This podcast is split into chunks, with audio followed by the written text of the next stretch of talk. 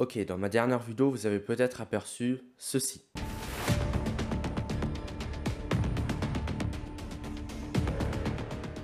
Phoenix savant, qu'est-ce que c'est encore cette histoire? Je vais tout vous expliquer. En fait, pour vous faire la version courte, un phoenix savant, c'est quelqu'un qui est capable de renaître de ses cendres grâce à ses connaissances. Mais ça va bien plus loin que ça.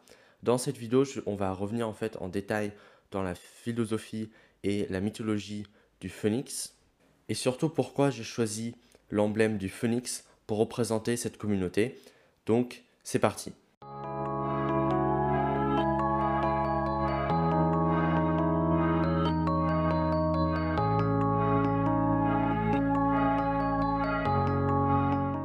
Donc commençons par la mythologie du phoenix.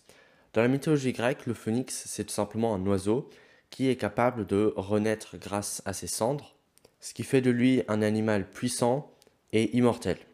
Le phoenix étant un oiseau qui est couvert de flammes ou un oiseau de feu, avec selon certaines légendes un bec doré. Ok, commençons par le fait le plus connu du phoenix, le fait qu'il est immortel. Tout simplement, il est capable de renaître de ses cendres.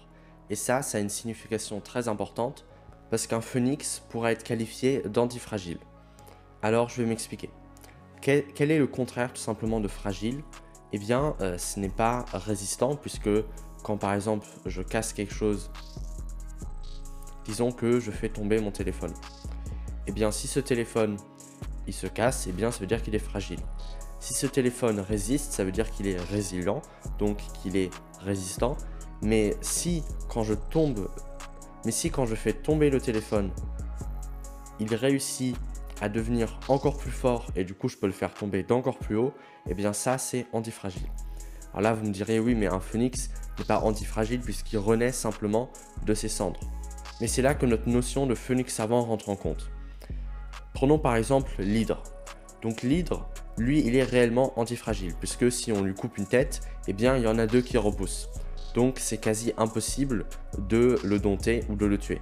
Un phoenix, lui, euh, quand par exemple on le tue, eh bien il renaît simplement de ses cendres parce qu'il s'embrase juste avant qu'il meure. Ok, mais le problème, c'est que du coup il n'est pas antifragile, mais il n'est pas résilient non plus. Il est tout simplement immortel, du moins dans sa forme physique. Mais dans sa forme intellectuelle, eh bien il devient, on pourrait le dire, antifragile, puisque quand un phoenix meurt, il a encore toute l'expérience vécue derrière lui. Donc pour résumer, un phoenix est antifragile dans la pensée, alors qu'une hydre est antifragile dans le physique, dans euh, la chair, le matériel. Mais euh, intellectuellement, l'hydre n'évolue pas, puisque à chaque fois on lui coupe une tête, il y en a deux, qui repoussent, mais je euh, je pense pas que le cerveau des deux têtes qui repoussent soit très développé. Et c'est ce qui fait aussi du phoenix un animal majestueux, déjà parce que c'est un oiseau qui a la même taille d'un aigle, mais également c'est un oiseau qui ne cesse d'évoluer. Mais un phoenix, ça reste également un animal puissant. Et c'est pour ça que j'aime bien cette philosophie des Grecs de saint d'esprit et saint de corps. Et le phoenix savant représente bien cela, puisque un phoenix savant, c'est quelqu'un qui est saint d'esprit, mais aussi saint de corps. Donc comme je disais avant, un phoenix redevient jeune tout comme un curieux qui, à chaque fois qu'il découvre un nouveau domaine, est tout exalté et découvre de nouvelles connaissances et euh, se pose plein de questions et tout enthousiasme autant qu'un enfant. Donc un phoenix pourrait aussi représenter la curiosité qui est cachée en nous et le fait que à chaque fois que l'on découvre un nouveau domaine, eh bien c'est à nouveau l'exaltation et on redevient en fait presque enfant. Renaître, c'est aussi changer de personne. C'est même plus que ça c'est de se redéfinir soi-même. Tout comme certaines personnes font des petits changements, il y a d'autres personnes qui se changent complètement et qui redeviennent une nouvelle personne. Et c'est aussi une signification du phoenix, c'est-à-dire de euh, se renaître soi-même et de se redéfinir et de redevenir une nouvelle personne plus sage ou alors plus intelligente.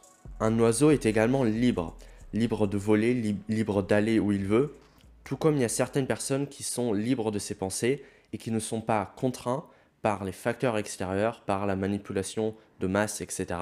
Et qui sont libres de leurs pensées, maîtres de leur esprit. Donc une personne que je définirais comme un phoenix savant, c'est également une personne qui est du coup libre de penser, mais aussi libre d'exprimer sa créativité sauf quand par exemple le système éducatif l'enferme dans une cage, tout comme un oiseau qui est enfermé. Revenons sur cette notion un peu particulière. Est-ce que l'école serait construite comme une usine, comme une prison?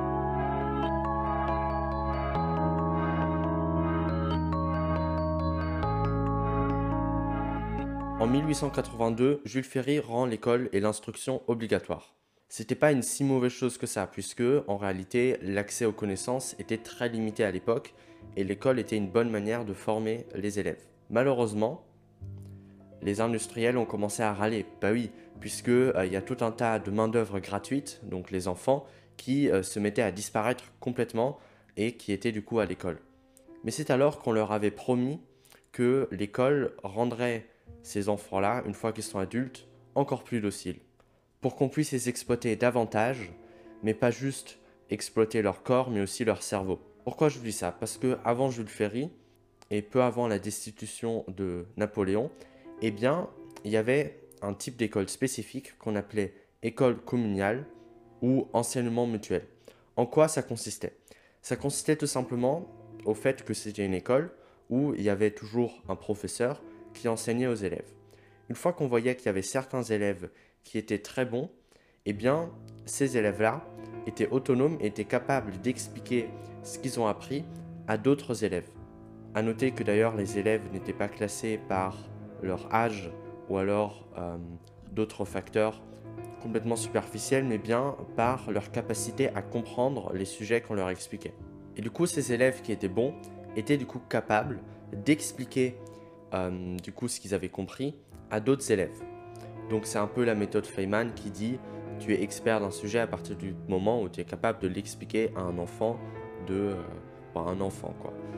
Ça ça dérangeait un peu l'État puisque ça apprenait aux élèves surtout les plus bons à être autonomes et ça pouvait poser un problème si les élèves intelligents étaient autonomes parce qu'ils pouvaient très bien être un danger en 1820, il y avait près de 1500 écoles comme celle-ci. Ils ont tous été supprimés ou remplacés, tout simplement parce que ça dérangeait l'État qui voulait des élèves et après des adultes dociles et exploitables. D'ailleurs, certaines entreprises comme Google, Apple, etc.